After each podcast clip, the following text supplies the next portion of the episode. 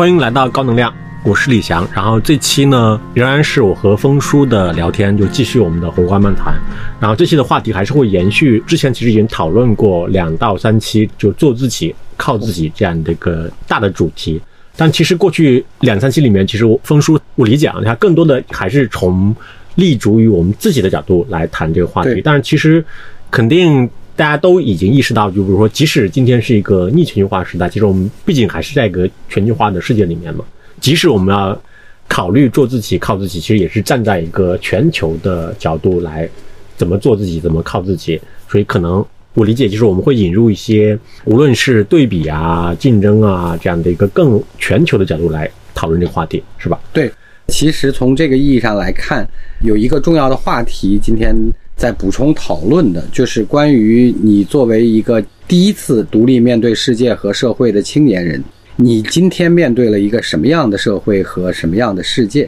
然后，这个你正在面对的世界和社会，除了你之外，它整个这个社会和世界在发生什么样的变化？当然，这样的变化会影响第一次独立面对世界的中国，或者说你了。对，就是社会学上他会把，但对个人而言，他会称之为社会化的过程。社会化的过程，对对对，就是你个人怎么去跟社会去相处。相处。中国面对这个今天的世界，今天的世界长啥样呢？我们这个话题当中的第一个部分就是全世界正在经历的一个非常大的变化，我们叫能源结构。如果我们去往前追溯历史上的这些工业革命，蒸汽机、内燃机啊、电力，就不管它是哪一个，我们把互联网先放在一边，第一和第二次工业革命当中都叫能源转换和利用效率的改变。就是你比如说你蒸汽机就是对好，电也是一样哈。那所以说过往最主要的工业革命，它底层跟能源从哪儿来、怎么用、怎么更高效的使用和传输或者叫利用有关的哈。那从这个意义上来看，在二零一七年之前，美国一直都是全球最大的能源需求和进口国。第一是最大的需求国，第二是最大的进口国。所以这是为什么在七十年代出现石油危机。和在零一年的九幺幺之后，对他来讲，不管搞定的方法正确与否，他都要搞定中东，因为那个对他来讲是他最大的能源进口来源地区，所以他一定要在这个地区做比较强势的控制或者叫影响。那二零一七年发生了什么变化？首先，这个变化来自于十多年前。美国开始用水压裂的方法横采页岩气和页岩油，然后在它的原来的德克萨斯，就是原来它储量比较丰富的地方，发现了大量可供开采的这个页岩油和页岩气。对，这页岩油它之前的技术比较难开开采，对的。但是它这个开采的前提是必须要油价在四十多美金以上。嗯。但是只要在油价在四十多美金以上，开采页岩油和页岩气，对美国来讲叫储量巨大，完全自给自足，且。能够保证不亏损。那所以从二零一七年开始，随着美国已经有几年的开采页岩油的技术积累了，和探明更多的储量，然后中国就超过了美国。中国因为自身的经济发展规模问题，包括中国其实在石油储量上是贫油的，或者叫不算富有的，因为我们是全球的第十几名。好，那中国变成了全球最大的石化能源的进口国和需求国。好，于是。再往下就发生了非常多变化。简单来讲，今天全球都面临到的问题和一个巨大的变化，叫能源结构和供需关系的变化。这句话还被激化了一下，是到二零一九年开始，美国就变成了全球能源的净出口国。就二零一九年开始，它不光可以自给自足，它还能向外卖石油和天然气。哈，那我们把这个巨大的能源的供需关系变化讲清楚之后。你就能解释非常多世界今天在经历的变化，比如说能源，七十年代这个经过中东这个比较动乱的场面之后，大家在那个时候一直认为石化能源的可供开采和需求能支撑的时间是有限的，比如说五十年，那算算数，本来到今天就应该开始不够用了，但是后来因为不断探明储量，加上新技术，加上这个使用效率提高等等，改变了这件事儿。放到今天来看。因为美国可以自给自足，且它采出来的页岩油、页岩气还可以卖到全世界赚钱。那从这个意义上来看，美国已经在中东减小了影响力和控制力，因为对他来讲，那个不是他生存基础了。中国也因此跟中东、跟中亚同时变得更友好。更多的商业合作。对，那或者叫中东因此也跟中国变得合作更紧密，大概底下有这一层能源结构的问题。全世界的能源供给原来我们把它叫个紧平衡，就是需求和供给之间的余量很少，就是全世界需要这么多，今年开采的计划有这么多，大概这两件事之间几乎是平衡的。因为有俄乌战争的原因，基本上完全彻底的改变了欧洲的能源供给结构，还把这个全世界的紧平衡给打破了。就是你把这个链条要拆散重构一遍，比如说我要插进去，变成欧洲的主要能源供应商。那这个时候你就把俄罗斯挤出来。那俄罗斯本来是个紧平衡，突然一大环拿掉了之后，能不能补得上？这就是一个非常动荡的局面。然后从俄罗斯多出来的那个部分要去到哪里，这就变成另外一部分要解决的问题哈。那这是从地缘政治讲中东的问题，俄乌战争的问题。那你从中国的问题来讲，我们在加强所谓叫新能源的建设，因为从能源结构的变化来看，我们自给自足的方法。不是发现新的石化能源，我们的方法就是要想办法从其他角度上调节能源结构，就是变成越来越多的可以自给自足，而不是依靠越来越多的进口。那从这个意义上来讲，这解释了中国的能源结构的变化。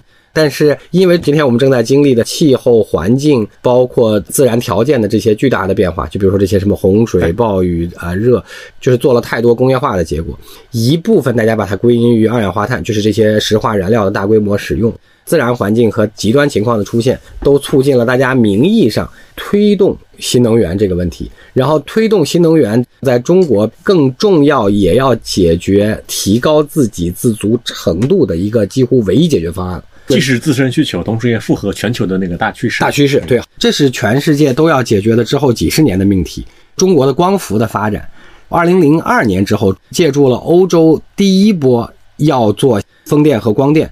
大幅补贴新能源，它想降低石化的依赖，所以不管是法国的核能、荷兰的风能，还是欧洲发达国家的太阳能，它就加大补贴。那个时候是中国太阳能产业的第一次叫低端加工规模化，就是我们帮别人生产，然后欧盟来用，但是它因为有补贴，所以它用得起。然后零八年之后，这个补贴被欧盟对中国做反倾销，所以就一塌糊涂，对吧？那个时候著名的企业叫什么？尚德，尚德就死掉了哈，就破产了。做过首富，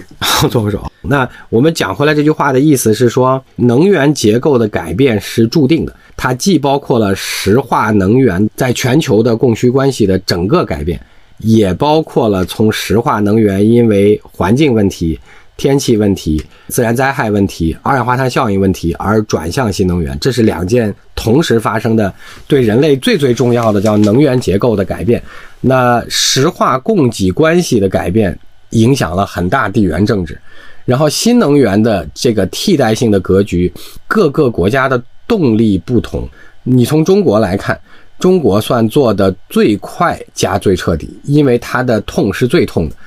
除了环境问题之外。中国有全世界最高等级的要求，要解决能源的自给率问题，那就是底线问题。底线问题，那就是国家安全问题。尤其在出了俄乌战争之后，更加意识到这个问题。那所以说，现在比如说我们的新能源到了百分之三十，那假定再提，我们提到五十以上，那你就意味着对石化能源的进口规模会出现了同比下降，因为煤占了我们一半。现在中国用煤加新能源已经能占到了七八十了，那如果你再提高，也许几乎可以自己了。虽然我们的煤稍微有点过度开采。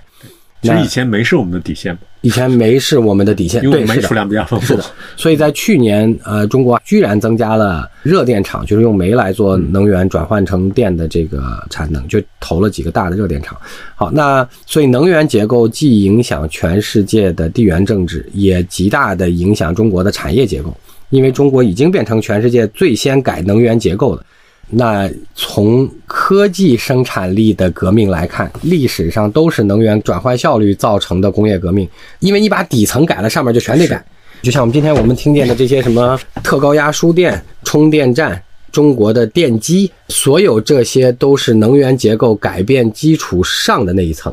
那因为你改的最彻底，你大概就能在上面那一层做成相对。成本效率技术可能最领先的国家，因为你需要用这些东西来进行输送、转换和利用能源。美国新能源车最后也许加州还可以，但是除去对环境责任之外，新能源车在美国并不一定会变成全球最大最重要的市场，因为它的油气既能管自己，还能向外卖赚赚钱。这个供应链结构的改变，使得它话语权极大的动力不足，动力不足，对的，就是只有道德要求，没有那种利益，对，没有利益，对的，而且它要触动已经形成的利益链条，是。然后欧洲它已经在很痛的状况了，欧洲应该是很迫切的，很迫切的，对能源的改革。全球还在发生的一个变化，就是所有还算有钱的国家，几乎都发生了一致的，都发生了劳动力问题。简单来讲，就都是老龄化问题。那然后全球所有不发达的国家，或者叫新兴国家，都还有巨大的劳动力红利。对，就印度和非洲非常典型。对，但是在今天的地缘政治和新的国际关系当中。这两个部分能不能进行拼接？今天的科技变化是不是会提高自动化？比如说，不管是 AI、数字化还是机器人，是不是会改变对劳动力的依赖？就跟过去四十年、五十年相比，这大概都是一个今天很难解决的命题。中国也正好卡在这个中间，因为左边我们跟发达国家一样，开始出现了劳动力本身的挑战。然后右边又在努力推动和进行新的生产力提升范式，那这两件事之间，最后谁更主要？是科技的发展可以部分意义上降低对劳动力的依赖，还是不能降低，所以要进行更多的产业转移？这大概也是中国面临到的一个挑战。中国面临到的这个问题是全世界都正在发生，而且尤其是今天还加上了地缘政治和国际关系的巨大变化，所以说这个会带来更大的挑战。那这件事情就带来了欧洲对非常多的国家做反垄断调查或者做反倾销调查。那当然，美国其实也在做类似的事情，全世界都做。对，全世界都做，就包括印度对我们，或者说印度对其他国家。那这里边还有另外半句话，另外半句话就跟刚才我们讲美国、美元、美债这些事儿有关了。这是一个全球从来没有经历过的事儿。美国在过去的三年发行了它进入信用货币的这五十年当中的大部分钱。那全球在过去三年一共印了十几万亿美金，然后全球的债务规模从两百四十多万亿增加到了三倍 GDP，增加到了接近三百万亿，就净增加了接近五十万亿的债务总规模美金。好，那所以说十几万亿的基础货币增加和四五十万亿的全球债务总规模增加，这是个海量的钱。从基础货币来看，这是美国 GDP 的一半，全球 GDP 的百分之十几。你要从债务总规模来看，我们用了三年时间就增加了全球 GDP 的一半的这个规模的总债务。好，那今天最大的问题来了，就是这么多的钱在过去的三年去了哪儿？这是今天造成非常多。这个我们看见了国际关系的另外一部分，就说如此多的钱，最后谁分到了，或者去了哪些地区和国家，或者在一个国家当中去了哪些人手里头，大概这些问题的答案解释了另外一部分全世界正在经历的这些变化。好，那我们就先假定拿美国来举例，不算资本市场，国债层面，它大概增加了十几万亿。好，那从这个意义上来讲，最少在那四五十万亿当中，它拿走了。四分之一以上，就国债这个层面就占了其中的四分之一份额。那当然还包括其中的资本市场，包括企业债等等。那所以理论上，它肯定美国占了增量的超过它的 GDP 比例的部分，就是它拿了最多的钱。那中国其实并没拿到那么多钱，因为我们的债务总规模大概增加了中几万亿美金的这个水平，美国多分了，中国相对是少分了。按比例我们应该分到十八，但是我们肯定没有分到八九万亿这么多哈。其实越不发达的地方分的越少，那这大概造成全世界的最大的挑战，就是跟我们原来老讲的，在一个国家印钱发生的事儿是一样的，就是在过去三年巨量增加的货币总规模当中，富的拿走了最多的，穷的拿走了最少的，所以它产生的问题就是穷的越来越没钱。和富的越来越有钱，当然，美国今天赤字也高，所以他还需要借更多的钱，那付息成本也大幅度提高。好，那这大概就是今天社会会出现割裂，和你讲的欧盟会出现普遍的反垄断、反倾销调查，这个导致的结果是它加剧了地缘和国际关系的复杂性，和加剧了国家的保护主义，因为在大部分的国家不太容易分配财富发生。制度变化的情况下，就是你没有办法改变富的越富，穷的越穷这种情况下，大家就只能想办法让候选人更多的反映变得更穷的人的一些政治主张。所以这是你看见今天？其实就是民粹对哈。今天你看见了保护主义抬头，你看见了各个国家都在这个反倾销、反垄断的调查，就民粹和逆全球化，逆全球化，这就涉及到另外一个话题，在一个国家里的权利和财富有能够被重新获得和分配的机会，它才会更容易稳定发展，不然的话就会出现混乱。从这个意义上来讲，我们也解释过。为什么选了奥巴马？那个时候还只是人权的平权问题，所以选个少数族裔代表。但是到了 Trump 的时候，就已经是贫富差距的问题了，因为被经济抛弃的不发达州叫铁锈州，人民的不满意，最后选上了这样一个总统。那在过去从 Trump 下台之后的疫情这三年，美国印了比 Trump 之前多得多的钱。那财富的极端分化，就是财富的贫富分化差距应该拉大了更多。所以在明年一月，如果两党确定候选人之后，美国在明年的大选是不是会再一次因为激化的贫富差距选出一个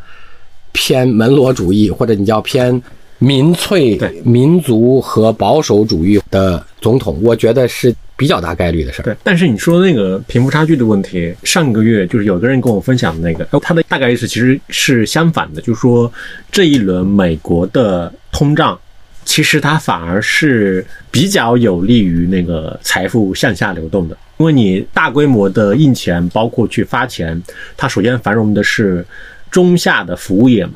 前提是不崩溃。然后从事服务业这些大部分都是那个比较穷的人，然后他们其实拿到了比较多的份额。反而帮助了财富向下流动。不会，最简单大家可见的例子，我们刨去老百姓也会参与炒股票这件事儿之外，过去这八个月，美国的资本市场百分之九十多的增长是那七个公司，现在他们叫壮丽什么妻子什么之类的，就是 好，就是那七个科技公司，就是美国在过去的这一年多当中。最重要的 GDP 增长的来源之一，最少是全球的钱离开欧洲和中国去美国，然后来进行金融投资。那当然，这个肯定造成了它的资本市场理论上上涨。然后，资本市场上涨这件事儿，谁获益了？是这七个公司获益了。那持有这七个公司股票的人，说白了就这句话。那今天的问题是，只有较大规模持有这七个公司股票的人。才能从刚才讲的全球的钱去美国投资，美国的钱在资本市场上做金融投资当中最主要的获益者，这两个归因变成了能从中致富。那换句话来讲，如果我是一个拥有一千万的人，你是个被美国政府发了一万块钱的人，咱俩运气都好，咱俩都投了这妻子，是我赚的钱多还是你赚的钱多？对，因为它大的逻辑肯定是在通胀时期或者货币超发时期，拥有资产的人。他的受益程度要远远大于仅靠工资的人的，对，大逻辑肯定这样的。对，而且因为我刚才讲了，就是说，其实你今天能从它的实体经济和一些参数背离上知道，说它这次的 GDP 增长主要是由于吸引了全球的钱来美国做投资。对，然后在这个大的逻辑下面，同时因为它的服务业的恢复，包括服务业就业的恢复比较快嘛，然后服务业和服务业就业恢复其实也是有助于靠工资来生活的人的，不有助于。不有助于的原因，是因为美国的财富构成跟中国是不一样的啊。老百姓的财富分成财产型收入和工工资收入。那呃，在中国。大家也不主要靠财产型，因为我们的资产构成当中有三分之二是房地产，所以房地产涨的时候，大家的心理上更有钱一点。对，实际上拥有的财不，或者说你实际上拥有的财富资产规模也在增加。那美国家庭的资产构成当中，超过一半以上的比例是所谓叫浮动收益类的产品。简单来讲，就是在金融上能获益多的人，最后才能在美国的经济里获益多。大概就是这句话。那你今天的问题是，全球的钱都去助力这个金融的资产的增长。那回过头来讲，你拿工资收入跟资产性收入相比，那只会拉大差距。就是说，你有闲钱可以投资，我没有闲钱可以投资，我们的差距在这个金融资产价格显著变动的年代就会拉得更大。虽然大家可能工资是一样的，但是你能一万块钱收入拿两千块钱来投，我一万块钱收入全都花掉了，咱俩的差别就会越来越大。对，啊。这个其实就是二十一世纪资本论的主题嘛，这是贫富差距扩大，就是因为资本性收入远远的超过劳动性收入。对，就中国还没进这个周期。当然，我们讲到中国，就难免会被大家非议，就是关于在中国财富积累的变化，是不是经历了不同的周期？就是说，在中国新富是有通道的。虽然今天的资本市场大家的信号非常混乱，信心非常不好，但是不管怎么样，在二零一九年之前，首富既不可能是宁德时代或农夫山泉，也不可能财富阶层的主要创造者变成教授、科研人员和院士或者相关的科技研发工作人员。这个在以前也是不会出现的，创造了新群体，用新能力获得财富，我们讲叫呃新富哈。那当然，新贵在六月以来。应该在非常多的方向上有非常多的新的厅局级官员任命。这一次的厅局级基本上都是七五年正负三四岁的。这有一部分原因是因为中国在调整经济结构和反腐的过程当中，一共减少了空缺，对，一共减少了九万个官儿。这个最少使得一部分四十多岁的人开始变成了新的。厅局级领导，领导干部年轻化，领导干部年轻化，其实说白了就是这句话。对，在过去的这两个月，尤其明显能看到这些任命的变化。如果稍微留意一下政治新闻的话，那回过头来讲，美国今天的大选的挑战是很难有新候选人了，就还是两个老同志对接着整，然后很有可能还是饱受争议的那个，如果明年他能参选，还有可能能整赢。这大概也是社会反馈中比较特殊的一件事，对，比较抓马。这就我们刚才讲，大家都经历了一个非常跌宕起伏的周期。就从疫情来看，然后疫情这几年，全世界印了太多的钱，然后在这些钱的分配过程当中，并不是按需要来分的，而是最终分配的结果是相对歧视的，有钱的分得多，没钱的分得少。反馈在全世界范围之内是一些国际关系整体的变化，各国都开始有一点贸易保护主义，民粹就开始这些反垄断、反倾销等等相关的这些事儿。这是中国正在面对的世界当中，在较长一段时间都会发生的这些变化。那问题来了，美国能控制住通胀吗？你要问我个人意见，我觉得几乎不太可能。原因是因为在今天这个时间节点上，它要重调如下几件事。第一个问题是它要。强行重调供应链，就是简单来讲，一定要让整个全世界原来通过效率和自由竞争形成的供应链，变成跟中国关系更少，一定要让这个链强行长成别的样。这是一句话。第二个问题是，你在强行调整能源供给关系，就比如说，因为有了俄乌战争，所以欧盟要重调一遍能源供应链。那在所谓通胀这件事儿，就是商品生产的过程当中，能源是最底下那一层，然后中间是一个自由分工和效率分工。你把这两件事儿都强行扭转，然后那本身成本就会上升，就会上升很多，而且会引起巨大的波动。所以说，这两件事儿你都在重调的基础上，美国还印了如此多的钱，就是本来在全世界生产效率和生产力规模没有显著进步的情况下。你能造的东西就是这么多，你把钱在三年之内全世界印了无穷多，本来东西就该涨价，你还在其中强行调节能源和供应链这两件事儿，而且你还吸引了足够多的钱要去你那儿，不管是做金融投资还是到你那儿去做其他的金融产品交易，你既想要好的那方面，就是我让全球的钱来我这儿，就货币供给增加了，对，钱越来越多，多，而且我还要把多出来的钱当中较多一部分弄到我这儿来，嗯，然后我还要强调供应链。我还要强调，对我还要强调能源结构，然后我还让东西不涨价。虽然我们保守的说是高低基数的这个影响，但从我个人主张来看，我觉得通胀是很难解决的问题。那你说中国为什么没通胀？是因为很少有像中国这么卷的国家。中国跟美国一样大的消费品市场，六万亿美金，从市场到全链条全在这儿，所以它在这个里边效率变得极其高。当然，加上消费不振、信心不振，所以中国是很少见的，还没有 CPI 高起的。但我觉得，只要美元一停止升息，中国一定会多少出现一些通胀问题。当然，CPI 现在已经在零以上了，但是中国一定会有一些 CPI 的上升的明显趋势，在之后的几个月发生。因为产周期来看，通胀是必然的。是因为印了太多钱了，而且你还重新扭曲供应链。正好讲到中国供应链的布局问题，我们就这个问题可以扯两句。大家都说啊，中国的供应链在转移，在这个国际化，这里边有两个非常不同的因素，一个叫被动的国际化，一个叫主动的国际化。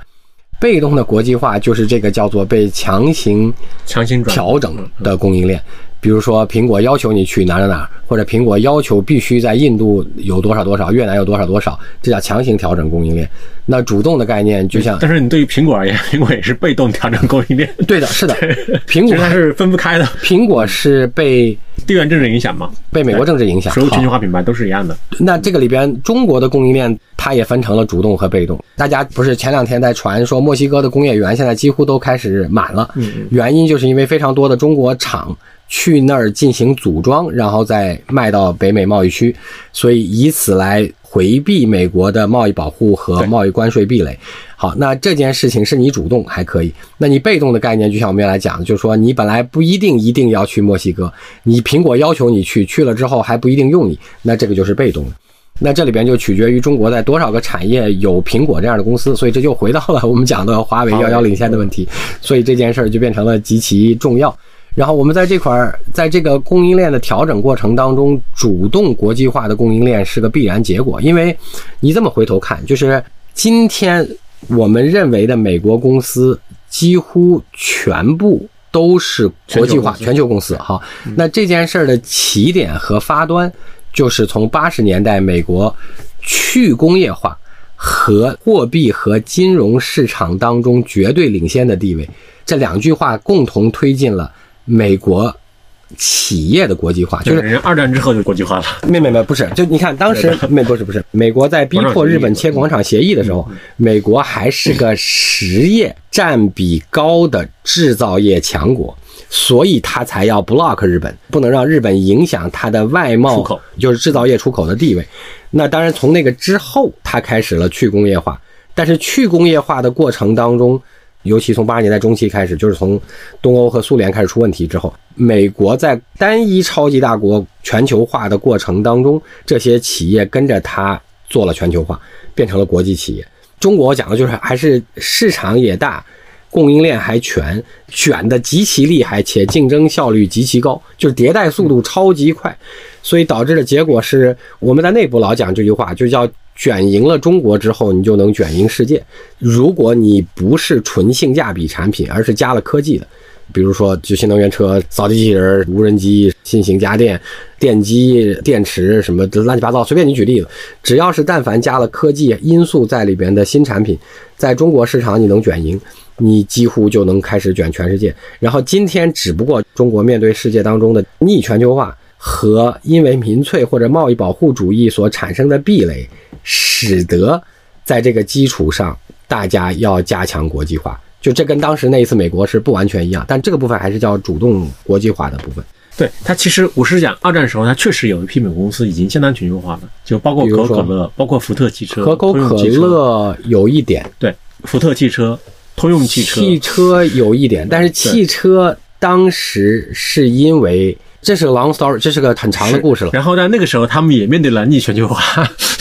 没有没没没有，嗯，不不不不不，德国明显的嘛，就是当时它的可口可乐，比如说在德国的公司就已经变成一个独立的公司了。然后通用汽车都已经被没收了，就类似于这么一个过程。这是两件事哈，就是说美国的汽车公司的发展在二战之中，他们分别是全球第一和第三大的军工厂，全球。就福特和通用分别是全球第一名和第三名的军工厂，因为它全部都转军工了，所以它破过很多记录。But anyway，就是那个塑造了它的生产能力、效率和产能。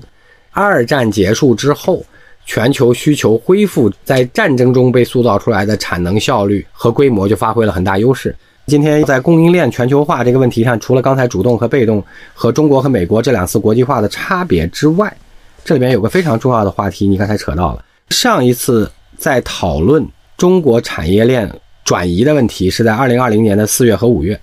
其实之前就有，极其疫情之前就已经有。我说极其激烈，就说一定会出，一定会转移。好，今天是第二次。疫情之前是因为成本的原因嘛？就是你本身的成本劳对，是因为劳动力的问题。对对。然后包括当时应该是川普上台是一六年是吧？一六到二零，对，是的。那之后其实已经很明显了嘛。就是逆全球化的趋势。right or wrong？我今天要讲的就是这个问题。我们先讲结论，已经发生的是在越南、印度这些地方设了非常多的厂。好，运营效率高不高？我们可以再看一段时间。我为什么这么讲呢？是因为这里边有一个先行论证。今天包括苹果在内，所有链主企业，或者我们叫所有的头部企业，就品牌吧，品牌几乎没有例外的，全都是成本效率驱动的商业企业。所以对他而言，某一个尝试是否持续成立，是由成本效率决定的。短期也许有扰动，中期一定会回成本效率。我说这个事儿为什么很有意思，可以让子弹飞一会儿呢？是因为在疫情期间最敏感的生物医疗，就是全球的药企当中最大的公司全都在欧美，就中国还没有能排在前面的。这比芯片还费劲，因为原来海思在芯片上还能排前十，如果没被美国制裁的话，那药企里还没有。好，那全都是欧美的，那受到了欧和美在去中国化或者说转移供应链的需求的时候，医药我们讲叫 CRO，就是医药的研发外包型的这些中国原来最大的企业一定会受到巨大的影响，比如说药明康德。好，那从这个意义上来讲。这也反馈在了他们二二年以来的所有股价连续崩塌过程当中。但是我就说，从二零二三年，就是最近的这几个月，八月和九月，尤其八月份，他们非常多这样的中国大型的 CRO 公司发了财报，当然也包括药明康德、药明生物等等等等的，非常多了。那我就说，这里面非常有意思的事情是，所有的制药公司一定是非常商业的公司，它是成本效率驱动的，然后。并且在这个基础上，他们收割了一波疫情红利，因为他们的股价和收入在疫情期间都获得了较高增长，所以它有了一定的余地去做一些事情。好，大家都说在此基础上受政治和地缘的影响，他们会转移供应链。药明或药明类的公司，大家都认为会巨大的受到这个影响的时候，他们在今年八月份发的大部分的半年报。都做了这样一件事儿，他们把疫情对我的管线收入影响拆掉，只看新增客户所产生出的同比增长，尤其是针对疫情之前同比增长和国际客户本身的同比增长。从这个口径上看，他们披露下来跟大家想的不一样的是，国际客户都在增长。都还保持了一定的同比订单还在。对，跟大家，因为大家原来觉得这个部分肯定会被转移掉，那事实证明说，即使有部分转移，仍然保持了较合理的、出乎意料的同比增长。除此之外，他们还做的一件事情，他们也做了一些国际化，就是把我的产能放在了比如说 A 国、B 国和 C 国。虽然大家中间有无数多的讨论，但是从成本效率驱动的商业化公司最终诉求来看，它还是要解决它的成本效率问题。是，所以绕一圈之后，它又回来了。只是回来的同时，它可能跟你一块儿做了一些国际化的过程，大概就是这样。那我觉得今天我们在讨论非常多的产业，服装也好，消费电子也好，比如说苹果去印度生产之后，最终一定会把印度的生产交给了一个印度的单独的。公司来生产新公司，就不是一个新公司，对，而是还是它供应链上面已有的公司。对，这些公司很多都是中国公司。中国公司，因为我觉得制药是中国几乎没有龙头产业。就我讲的是这个 biotech，就是这种做新药的公司，中国几乎没有。但是中游产业链，中国有一大堆，就我们讲叫 CRO 公司，有巨大无比的规模和比例。虽然有地缘的影响，有国际关系的影响，最后。看起来，最少到目前为止还没有发生明显的巨大量的转移。对我的意思是，其实它在这一轮讨论之前，这种供应链的转移，它已经在讨论，是因为有可能它就是一个大的趋势嘛。无论我们叫链主企业也好，或者叫一个单纯的商业企业啊，它确实就是看成本和效率的嘛。对，就之前讨论是因为可能确实考虑到，就是我们的成本在上升，毕竟我们的人均 GDP 也要增长嘛。肯定成本上升，啊，比如它可能造成了一部分转移的压力，肯定会的。但当时呢，比如说，因为我们确实在整个供应链的协同上面有很多优势，优势对的，对对对。其次，比如说当地缘政治的变化发生之后，你可能你的贸易成本也在产生，比如包括关税啊，包括有可能对，比如我在墨西哥建厂，我到美国我就少交点税啊。对，就是包括我们刚刚讲，比如说欧盟的一些主要国家对我们也是也是新能源车进口要加税，那我在那边建个厂对在那边匈牙利建个厂它就是也是一个自然而然的过程嘛。是的是的是的就对对对，综合下来可能就是这个简单的理由，就没有那么同意啊其他东西。这跟我们刚才讲那个，就是中国企业的这次国际化，跟八十年代美国企业的大规模国际化语境不一样。它其实也是，就是你的大的成本下面其实是一样的嘛，只不过是我们还增加了贸易成本。或者说为了降低贸易成本，，其实包括当年美国公司进到中国来做全球化的时候，它其实也是做出了一些他们认为的，让步对对对，包无论是合资啊，合资是对主要是合资对，以市场换技术啊等等这样的对，但是最后都没换，以市场换技术，最后都没换。是是是，然后，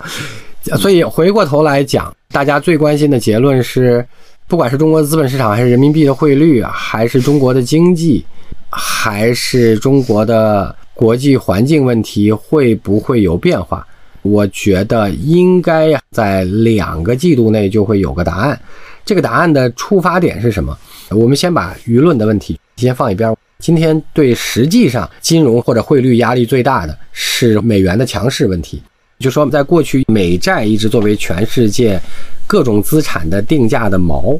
假定美国百分之二的经济增长率加上百分之二的通胀，所以就百分之四左右的这个标线，那美债大概一直就骑在这个标线上下。它是被视为无风险的投资收益，就我放一块钱在那儿来抗通胀，并且又享受这个经济增长的同比，那大概就是美债的这个利率预期。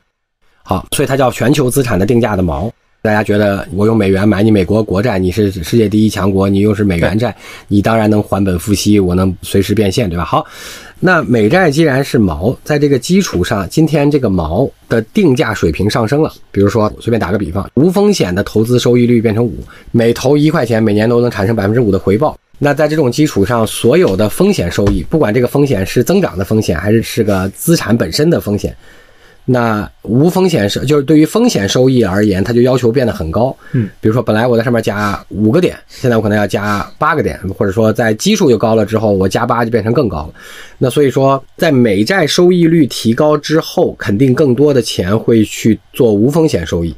因为它提供的回报确定性极高，对不对？好，那所以说美债的收益率提高跟美联储的利息百分之百是严格相关。所以，美联储在升息过程当中，就无形提高了全世界对资产回报当中的风险预期。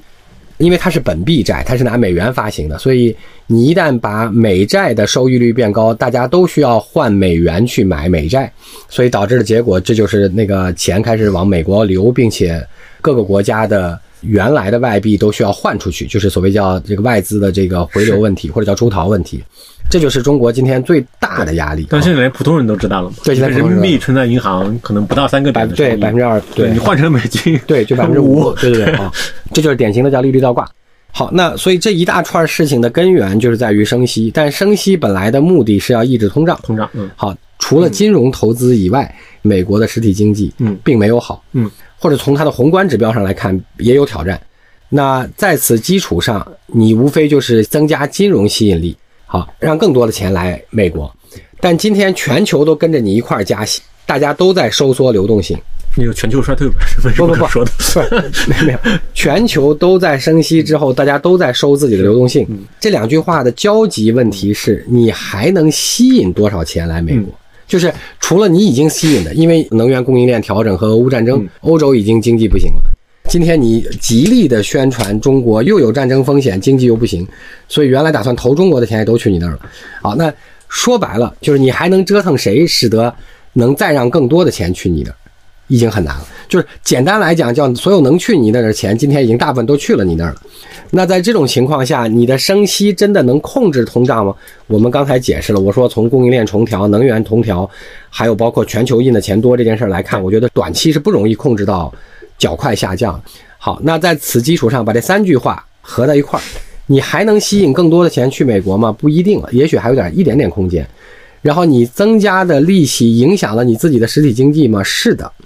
然后除此之外，你增加了这个利率之后，全球跟着你增加，大家都在往回收钱的情况下，本来在你那儿的钱也不一定会变多，反而有可能会变少了。那你既得不到更多的增益，又不一定能控制得了通胀，且还影响了经济，是那有可能就不搞了，对不对？没有，我觉得他是这样，其实是他可能比如说对中国经济比较有利的情况是美联储马上就宣布说我停止加息了。不不不，上几次我们都说，我说九月份肯定不会升息，那还有十一和十二月份两次哈。美国在金融市场上，他做的非常有意思和重要的一件事儿，叫管理市场预期，就是你认不认为在我这儿的投资收益还能增加？我的经济长啥样，你先别管，我要始终能管理你的预期，让你认为我可能收益率还能增加。我其实认为它的首要目标是管理让大家认为对通胀的预期发生变化吧，不是收益率的。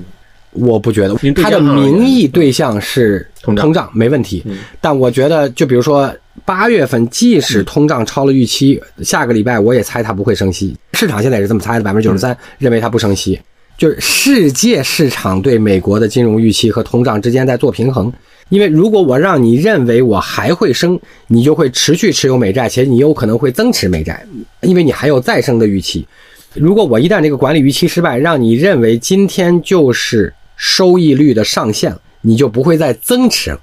那如果一旦全球的资金都认为我的收益率触顶要开始下降，就开始降息了，那理论上你就有可能会抛债去买增长。你就会把我在高价的时候卖了，然后把这些钱兑现回来，去买一些有风险但是有增长的。好，那这是三个状况。从这个意义上来讲，今天大部分的预期还在博弈会不会再升息，大家还在这个预期里，大家只是不确定你会再生，但是大家还不确定你不会生。对但是一旦市场预期你不会生了，那钱就开始不一定持续流入了。那这个时候大家就喘一口气儿。如果市场又预期你的经济增长出现了挑战，因为你想它本来就是个正向的循环，就是我在实体经济受到利率的影响不好的情况下，只能靠吸引全球的钱来做金融。然后如果我在这件事上达不到吸引增量的钱来做金融了，我这个部分的 driver 就没有了。那我这个部分的 driver 如果没有，我的高息造成的抑制经济活动的这个缺点可能就表现出来了。那这个时候我为了刺激经济增长，我就要开始降息。那如果全球大家的钱开始预期你要降息，那就意味着说我在这个无风险收益率上已经触顶了。那我就可能在高处把它卖掉，然后我想办法去做一些别的投资了。那这时候钱就开始往外流。那所以说，大概这就是三个阶段。那你今天来看，九月份，即使昨天通胀超预期，市场仍然预期九月不升息。好，那接下来还有两次，十一月和十二月。因为我刚才讲了，去年九月份开始，十月份、十一月份都是越来越低的通胀基数，所以九月份通胀同比会达到大家认为的控制预期吗？我觉得不会的。那在这个基础上，你马上的挑战起来：九月不能控制，十月不能控制，十一月份升不升？如果你第二次在通胀没有得到有效控制的情况下没升息，大家也许在升息预期上就开始停了。这个时候，中国就会喘很大一口气。那我们这是理想状况。如果从明年的某一个节点，因为金融造成的服务业驱动的 GDP 增长也开始不太 work 了，那你就开始要解决实体怎么增长的问题。那也许要开始降息，而且我觉得降息这一轮今天最近现在是最难熬的时候，原因是因为全球习惯了过去二十年的低息印钱时代。或者美国从八一年之后习惯了用钱来解决问题，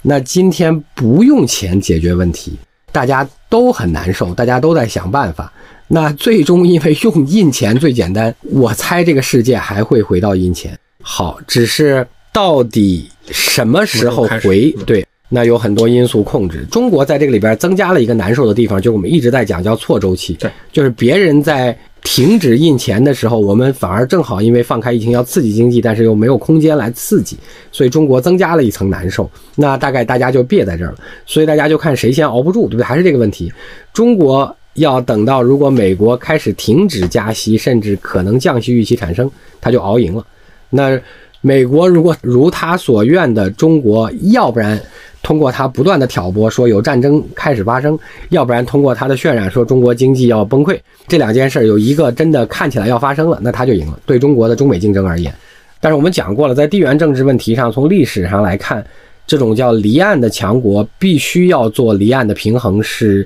毫无疑问的历史必然性。就是不管是当时的英国。之后的日本，现在的美国，大家都要做这样的事儿。那所以说，对他来讲，在亚洲制造，面对中国的混乱，是毫无疑问，他一定会做的努力。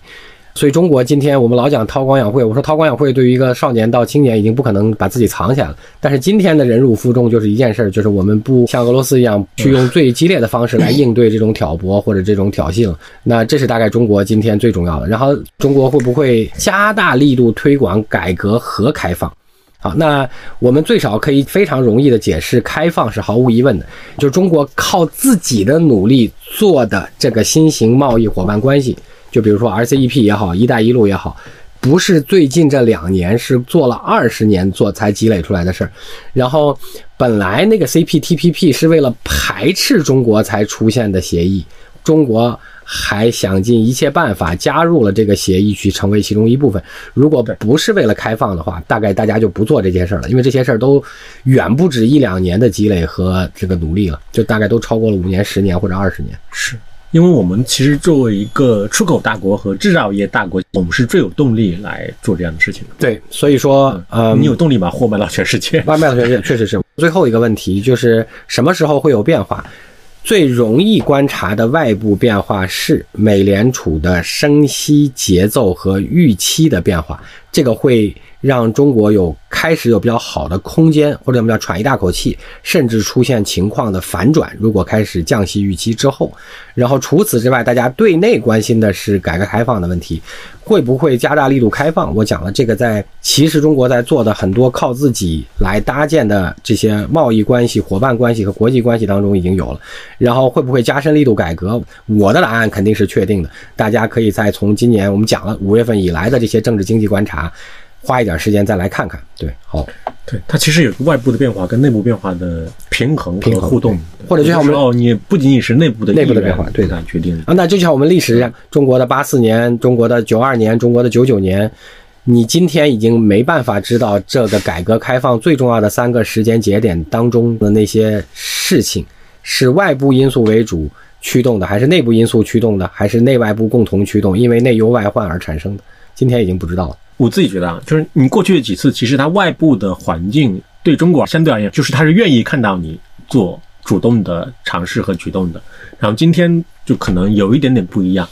九二年那次，他其实比较愿意接受你。九二年那次肯定不是啊，对，那次因为外部环境太恶劣，就说太大问题。那九九年的时候，我们是主动要加入世贸。但那个时候的主要挑战和压力还是来自于美国了，但是反正后来发生了一些别的事情。对，因为其实之前它的全球化主要驱动力呢，其实还是来自于就美国嘛。这跟这个，它其实更就是外部是一些有动力把中国拉到所谓的国际大家庭之中的。这句话，你正向和反向理解都可以。大家往回追溯。殖民时代和或者在对中国来讲叫八国联军时代，或者对日本来讲就明治维新时代，你都可以讲在那个时候，就这些欧洲强国和美国的主要目的是帮你打开通商口岸，你可以这么讲。但是对他来讲，打开通商口岸或者把东西卖进来，这当时已经是对他而言的主要的或者叫唯一的利益主张了，应该这么讲好了。或者我们叫全球化也好，或者那个时候叫打开通商口岸也好。是一个对他而言叫有百利而无一害的利益决定。我的意思就是说，促进全球化这句话不是他的目的，但是完成利益主张肯定是目的。是他通过利益主张来完成这句话。但但是，但你要问我，我觉得还是 刚才我们那句话，历史上每一次都证明了这件事儿，生产力有发展之后。最先适合它的意识形态和社会组织形态的国家会变成强国，然后它就会随着它对外扩张，或者叫通过全球化